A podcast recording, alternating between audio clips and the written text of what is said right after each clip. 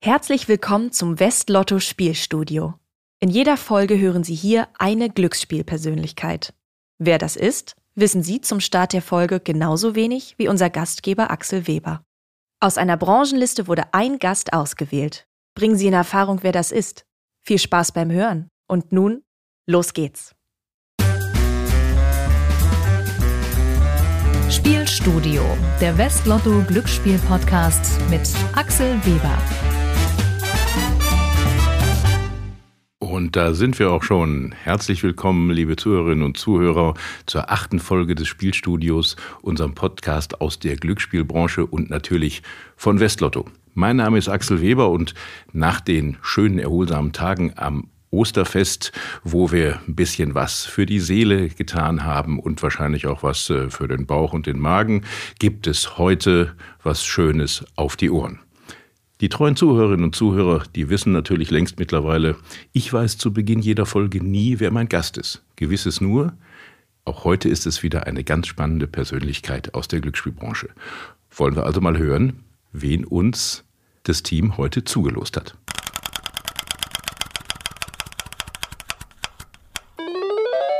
Elisabeth Müller-Witt.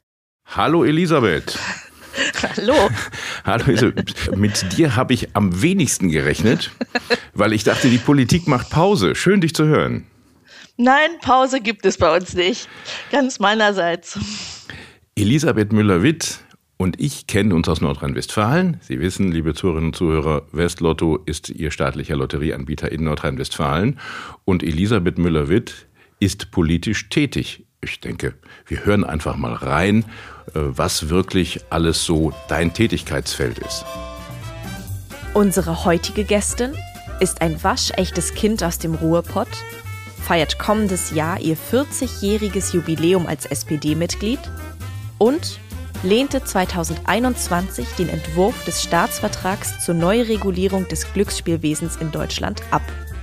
Unsere Gästin war damals Sprecherin im Hauptausschuss der SPD-Fraktion. Sie argumentierte gegenüber dem Landtag von NRW wie folgt. Das Ergebnis ist aus unserer Sicht nicht zufriedenstellend, weswegen wir heute gegen den Entwurf gestimmt haben. Der jetzt vorliegende Glücksspielstaatsvertrag öffnet die Schleusen fürs Online-Glücksspiel, ohne dem ausreichende Schutzmaßnahmen gegenüberzustellen. Und weiter? In der Anhörung wurde außerdem kritisiert, dass das Geld vor der Moral kommt. Der Staatsvertrag greift diese Bedenken nicht ausreichend auf. Hier haben sich die Vertreterinnen und Vertreter der Spielindustrie durchgesetzt. Zitat Ende. Ihre Fraktion forderte einen stärkeren Spielerschutz und eine funktionierende Kontrollbehörde. Wie blickt sie heute auf die Regulierung des Glücksspielmarktes und auf die Branchenentwicklung insgesamt? Willkommen im Spielstudio. Elisabeth Müller-Witt. Mitglied im Präsidium des Landesvorstands der SPD in NRW. Liebe Zuhörerinnen und Zuhörer, ich habe heute das große Vergnügen, mich mit Elisabeth Müller-Witt unterhalten zu dürfen. Und äh, Elisabeth, ich danke dir ganz recht herzlich, dass du die Zeit gefunden hast, jetzt überhaupt nicht nur, weil, wie du sagst, Politik ja immer was zu tun hat, sondern ihr habt ja in Nordrhein-Westfalen da gerade auch ein paar Personalfragen zu regeln. ja, das kann man so sagen. Momentan verändert sich bei uns so einiges und trotzdem müssen wir unsere tägliche Arbeit hier im Landtag weitermachen, unabhängig davon, ob wir Personal wechseln. Absolut richtig. Ich glaube, das ist auch die Erwartung eines äh, jeden Bürgers. Äh, fangen wir doch mal mit was ganz Einfachem an, weil ich habe mir natürlich gerade sofort ein paar Fragen aufgeschrieben, die mich brennend interessieren. Äh, du bist ja vorgestellt worden als jemand jetzt gerade, der sehr kritisch ist. Wie stehst du denn überhaupt zu Glücksspiel? Bist du da jemand, der sagt, Glücksspiel, ähm, da muss ich mich nur beruflich mit befassen und äh, deswegen bin ich vielleicht tiefer drin als andere und kritisch? Oder hast du auch eine persönliche, einen persönlichen Bezug? Ähm, persönlich in dem Sinne, dass ich spiele, äh, habe ich keinen Bezug. Äh, da habe ich zu viel in meinem Studium als Volkswirtin gelernt und kann äh, ganz gut Wahrscheinlichkeiten ausrechnen. Und deswegen bin ich nicht so sehr dem Glücksspiel verfallen. Äh, Aber ähm, beruflich bin ich natürlich sehr interessiert, weil Glücksspiel ist eine Palette, die ist äh, Themenpalette, die ist ungeheuer weit wurde ja im Trailer gerade auch schon ein bisschen angedeutet. Und äh, ich glaube, wir haben da eine große Verantwortung als Politik, genau darauf zu achten, dass da nicht Menschen oder Familien unter die Räder kommen. Ist das der Grund, warum damals es ein negatives Votum gegen den Glücksspielstaatsvertrag 2021 gab? Ja, das war vor allen Dingen, weil wir die großen Gefahren sahen und ich fühle mich da drin bestätigt durch diese Öffnung fürs Online-Spiel und das in großen Stil. Ähm, dass dadurch nicht Gefahren abgewendet werden, sondern im Gegenteil neue Gefahren entstehen. Und das fanden wir nicht verantwortungsvoll.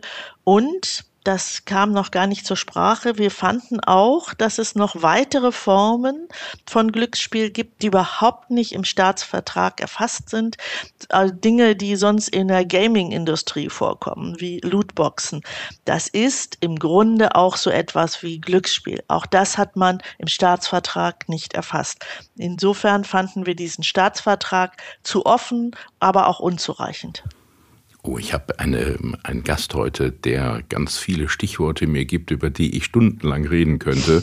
Online-Spiel, neue Formen des Glücksspiels und natürlich Lootboxen. Äh, wahrscheinlich weißt du, dass wir uns als Haus äh, mit genau mit dieser Schnittstelle Gaming Gambling seit längerem schon befassen. Aber mhm. natürlich bin ja auch ich beschäftigt bei einem Glücksspielanbieter, nämlich bei Westlotto. Und deswegen will ich mich natürlich auch gegen die ein oder andere, gegen den einen oder anderen pauschalen Vorwurf ein bisschen wehren. Glücksspiel hat bei uns ja auch nicht nur was mit Spielen zu tun, sondern auch mit Träumen. Ist es mhm. für die Politik denn so gar kein wichtiger Aspekt? Wir sind ja nicht grundsätzlich gegen Glücksspiel und Glücksspielangebote. Wir sind der Meinung, dass wir aber immer bei der alle Berechtigung, dass man auch Träume haben darf, da müssen, sind wir immer dafür, dass man darauf achten muss, dass Menschen nicht in eine Sucht verfallen. Die Gefahren bei Lotto, Toto ist, sind sehr gering, das weiß jeder Experte. Aber es gibt andere Formen des Glücksspiels, da ist es schon sehr gefährlich. Und da kann man ständig in kurzen Abständen Wetten abschließen, Glücksspiel machen und sehr, sehr viel Geld einsetzen. Und ich glaube, viele, die das tun, haben keinen Überblick mehr. Ja, das äh, kann ich durchaus bestätigen. Gleichwohl ist natürlich so ein Gesetz, das muss ja immer für alle gelten. Und mhm. der große Vorwurf aus dem Glücksspielmarkt ist ja, dass der Gesetzgeber sagt, ich orientiere mich an den zwei Prozent Spielerinnen und Spielern, die ein problematisches Spielverhalten ausweisen, aber die 98 Prozent, die einfach nur spielen wollen und damit auch äh, gut umgehen, die hat man gar nicht im Blick. Ist das so? Habt ihr die vergessen? Nein, das glaube ich nicht, denn äh, man hat ja eine ganze Reihe, wie wir finden, sogar teilweise zu viele Möglichkeiten eröffnet für die äh, Menschen, die spielen möchten. Aber die zwei Prozent, die eben problematisches Spielaufverhalten äh, zeigen, deren Verhalten führt eben dazu, dass sie selber, aber auch ihr Umfeld darunter leidet und letztendlich trägt die gesamte Gesellschaft das, was an Folgen daraus entsteht. Und deswegen glauben wir, dass wir genau hingucken müssen, insbesondere auch bei Kindern und Jugendlichen, dass sie nicht zu früh in solches Verhalten hineinrutschen, aber auch bei Erwachsenen, die teilweise ihre Grenzen nicht kennen. Gibt es einen Unterschied in der Wahrnehmung für Politikerinnen und Politiker, ob sie stoffgebundene Süchte regulieren, also Tabak, Alkohol mhm. oder anderes, oder eben Verhaltenssüchte? Kann man das abgrenzen? Das ist schwer zu vergleichen. Ähm, es eine äh, führt ja auch zu gesundheitlichen Beeinträchtigungen und zwar erheblichen bis hin, dass es zum Tode führen kann. Und die anderen Süchte führen dazu, dass man äh, sich äh, aus dem täglichen Leben zunehmend verabschiedet und äh, seine ganzen Mittel, die man als äh, Einkommen hat, möglichst äh, dort einsetzt. Das wäre die Extremform. Die kann man nicht miteinander vergleichen. Wir schauen auf beides sehr genau. Da finden bei beiden Süchten sehr intensive Diskussionen statt. Wir hören das ja im Augenblick auch gerade wieder, wenn es um die stofflich gebundenen Süchte geht, wie bei Cannabis. Soll man es freigeben? Soll man es nicht freigeben? Wenn ja, in welcher Form? Das sind Diskussionen, die sehr intensiv geführt werden, weil wir nehmen unsere Verantwortung Verantwortung sehr, sehr ernst. Als ich eben den Trailer gehört habe und ähm, dann die ersten Äußerungen von dir habe ich gedacht, wow, was für eine straighte Politikerin, die hat scheinbar eine Meinung, die sie nicht so schnell wechselt. Denn es wurde beschrieben, du hast den Glücksspielstaatsvertrag abgelehnt und dann hast du im zweiten Satz gesagt, und ich sehe mich im Übrigen darin bestätigt. Was meinst ja. du ganz genau damit? Also es fängt mit einer Kleinigkeit, scheinbaren Kleinigkeit an. Man hat ja eine große Verantwortung in eine neue Behörde gegeben und zugleich festgestellt zu Beginn, als man diesen Startvertrag verabschiedete, die Behörde gibt es noch gar nicht, die bauen wir jetzt erst auf. Aber die ganzen Rechte und Möglichkeiten wurden schon den äh, Spielern gegeben. Das hielten wir für einen großen Fehler. Das heißt, wenn wir die Instrumente noch gar nicht haben, dann aber schon die Möglichkeiten zu schaffen. Das war das eine und es hat sich immer mehr gezeigt und jetzt im Augenblick zeigt sich es gerade, dass die Behörde in dem Umfang, wie sie mal ganz ursprünglich konzipiert war, gar nicht arbeiten kann, sondern auch, dass wir weiterhin Arbeitsteilung mit einem anderen Bundesland machen im Zusätzlichen. Das ist das eine. Und das andere ist, wenn wir uns anschauen, in welchem Ausmaß die Werbung für das digitale Glücksspiel stattfindet, das ist extrem. Uns wurde immer versichert, das hält sich in Grenzen. Nein, es zeigt sich das ganz große Ausmaß im Augenblick, wenn man nur in die Privatfernsehkanäle geht. Das sind die Befürchtungen, die wir hatten. Und ähm, ich glaube, da müssen wir noch einiges nachsteuern an diesem Staatsvertrag, damit wir ein paar Fehler wieder einfangen. Hat das in der Glücksspielindustrie auch ein bisschen was mit Ehrlichkeit zu tun? Du sprachst gerade an äh, das Stichwort Werbung. Es wird ja immer behauptet, man müsse mehr Werbung machen oder viel Werbung machen, um wie es der Staatsvertrag fordere, zu kanalisieren, sonst würde alles abdriften ins illegale Spiel.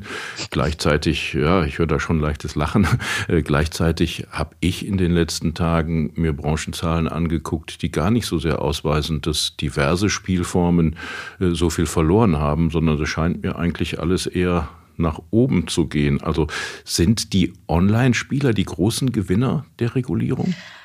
Also ich glaube ja, und der Trend zeichnete sich ja vorher schon ab und ich musste lachen, weil ich rede ja genau mit dem Richtigen, der, der nicht so werben darf. Das stimmt. Äh, aufgrund stimmt. der Besonderheiten äh, kann ja auch genau beurteilen, welche Wirkung dann Werbung hat und das ist ja wirklich extrem. Ich habe bewusst jetzt mal in letzter Zeit, als ich ein bisschen mehr Luft äh, gegen Abend hatte, mal reingeschaut in diese privaten Kanäle und habe mal geguckt, wie sieht es denn aus? Aus. Und ich bemerke dann keinerlei Zurückhaltung. Im Gegenteil, es wird massiv geworben und die brauchen jetzt auch nicht mehr so schnell den Satz noch dazu sagen, den sie früher immer gesagt haben. Also das ist schon äh, heftig und ich kann mir vorstellen, dass auch durch bestimmte Umstände wie Corona der Glücksspielmarkt äh, ins Online-Spiel noch zu, dazu gewonnen hat. Klar, weil äh, auch äh, Spielhallen waren teilweise geschlossen. Und Spielhallen, da äh, möchten sie ja nicht so gern genau kontrolliert werden im Verhalten und das können sie äh, viel besser im Online-Spiel kaschieren, auch wenn es bestimmte Regeln gibt bezüglich der äh, an, äh, Spielerkarte und genauer äh, Bemessung, in welchen Abständen man spielen kann, darf und so weiter. Aber die sind derartig kurz und da kann man so viel Geld verspielen. Das ist wahnsinnig.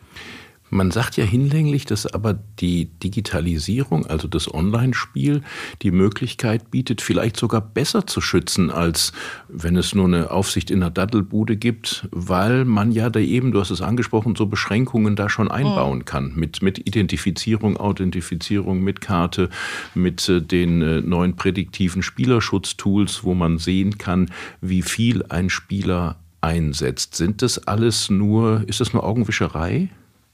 Glaube ich schon. Also wenn man davon ausgeht, wie viel ein Spieler im Monat verspielen darf, ohne dass da eingeschritten wird, weil man das als normal ansieht, dann finde ich das überhaupt nicht normal. Welcher Bürger hat denn so viel Geld im Monat übrig, einfach wegzuwerfen, ohne Gegenwert zu erhalten? Denn man muss ja im Worst Case davon ausgehen, dass man keinen Gegenwert erhält, weil man, wenn man Pech hat, nichts gewinnt. Also das ist einfach ein Trugschluss, dass wir durch diese Instrumente die Menschen besser schützen. Ich glaube, das Gros der Bevölkerung, wenn das jeden Monat 1000 Euro verspielt, das ist schon eine Menge Holz. Mhm. Eben viel, das Stichwort Geld geht vor Moral. Wie würdest du das definieren? Ist das so in der Glücksspielbranche? Also bei einigen der äh, Experten aus der Glücksspielbranche, die wir da gehört haben im Vorfeld bei der Anhörung, hatte ich das Gefühl, die Spieler sind nur Mittel zum Zweck, Mittel, um möglichst viel Gewinn für das Unternehmen zu machen. Damit ist für mich die Moral der Verlierer. Ein klares Wort. Wenn man so eine kritische Stimme ist wie Elisabeth Müller-Witt im größten Landtag in Deutschland, woher schöpft man die Kraft bei solchen politischen Prozessen, wo es ja immer Reibung gibt, mhm. um da weiterzumachen? Weil ich höre so raus, der Glücksspielstaatsvertrag 2021 ist in deiner Meinung nicht das Ende, wie man regulieren sollte. Nein, nein. Äh, ich denke, da muss man, das ist wie bei vielen Dingen, es ist ein Prozess. Man muss weiter dran arbeiten. Und äh, wir haben ja auch im Staatsvertrag die Evaluation drin. Und das ist ein Instrument, aber wir Politiker sind auch verpflichtet, immer zu schauen, sind unsere Gesetze oder in dem Fall sind es ja Staatsverträge sind ja gemeinsam formulierte Vorschriften. Sind die wirksam? Muss was verändert haben? Hat sich im Markt was verändert, was das Gesetz oder in dem Fall den, der Staatsvertrag überhaupt nicht berücksichtigt? Das ist unsere Verpflichtung. Und ich muss sagen, die Kraft, woraus nimmt man die? Man nimmt die Kraft daraus. Ich behaupte immer, wer Politiker werden will, muss die Menschen mögen muss äh, zum aktiv werden zum Wohle der Menschen. Wenn man das nicht will, dann ist man fehl am Platze. Der Glücksspielstaatsvertrag sieht ja zwei große Möglichkeiten vor, Stichworte GGL, also gemeinsame Glücksspielbehörde mhm. der Länder, wie man einschreiten kann gegen illegales Spiel und illegales Tun. Das eine ist die Unterbindung der Finanzströme, was ja, wie man liest, schon sehr gut funktioniert, weil auch die Banken und Sparkassen mittlerweile sehr genau darauf achten, ist das Geld aus illegalem Spiel. Das heißt, die, die Tipper bekommen dann ihren Gewinn gar nicht ausgezahlt, weil man weiß, oh, da ist eine illegale Spielform gewesen. Und das Zweite ist dieses große, die große Frage vom IP-Blocking. Und da hat es ja jetzt vor kurzem ein Urteil, ich weiß nicht, ob du das kennst, gegeben, wo man gesagt hat, na, da ist die gesetzliche Grundlage noch nicht so ausreichend, dass man tatsächlich einzelne Seiten blocken kann, beziehungsweise mhm. ähm, Dienstleister, die das tun, dazu verpflichten kann. Muss ja. da der Gesetzgeber nicht dann jetzt dann doch ran und sagen, da ist uns das nicht zu 100 Prozent gelungen, da müssen wir die letzten Prozent dann noch irgendwie mhm. durch eine mhm. Veränderung nachgeben? Ja, das ist aber ein Bereich, äh, das war von vornherein klar. Überall da, wo wir ähm, in ähm, die äh, ins Blockieren von äh, äh IT-Adressen reingehen wollen, wo wir versuchen, Seiten zu blocken. Da stoßen wir an Datenschutz, an äh, auch Rechte, auch von Firmen.